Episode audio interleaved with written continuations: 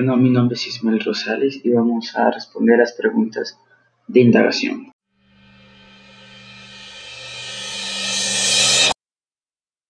Bueno, primero, ¿qué son las impresoras 3D? Las impresoras 3D, según Guillem Alcina, es aquel proceso mediante el cual un cable de un material, generalmente es un plástico, se moldea por adición para tomar una forma específica que corresponde a unos planos desarrollados por computadora.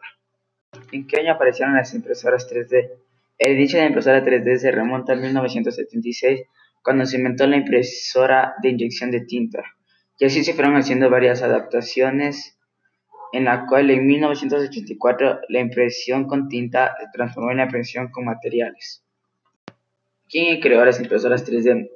El que creó las impresoras 3D fue Charlie Charles Chack el 18 de febrero de 2014. ¿Cuáles son las partes elementales de una impresora 3D? Las partes de la impresora son fuentes de alimentación, ranura, micro SD, cerradura, puerta de acceso. También cuenta con una bandeja inferior, un tubo Bowen para cargar el filamento, un puerto USB, una placa de control, un selector rotativo y teclas de control. También posee una pestaña de sujeción de cristal y por último Posee un termo existente. Tipo de evolución de productos. Son cuatro tipos de evolución. El primero es modelo de calidad, el otro es método de evaluación, el otro es medición del software y la última es herramienta de soporte. Tipos de impresoras 3D. Existen ocho tipos.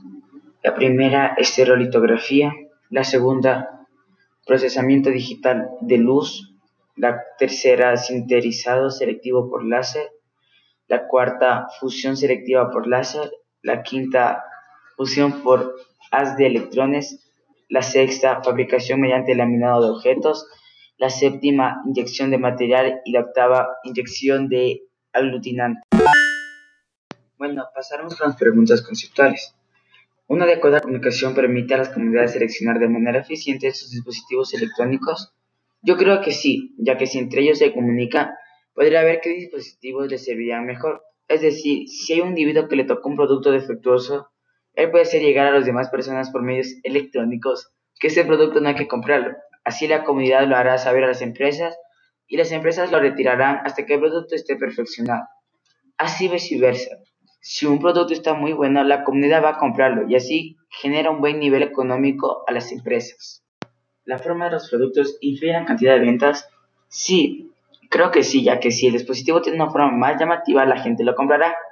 Entonces, si un producto tiene más diseños y su forma es más atractiva, va a haber muchos individuos que compren el producto. ¿La forma de los productos influye en el rendimiento de los mismos? Creo que sí, ya que entre más pequeño sea el producto o su forma sea más pequeña, quiere decir que el producto tendrá menos rendimiento, porque no hay como almacenar en productos pequeños.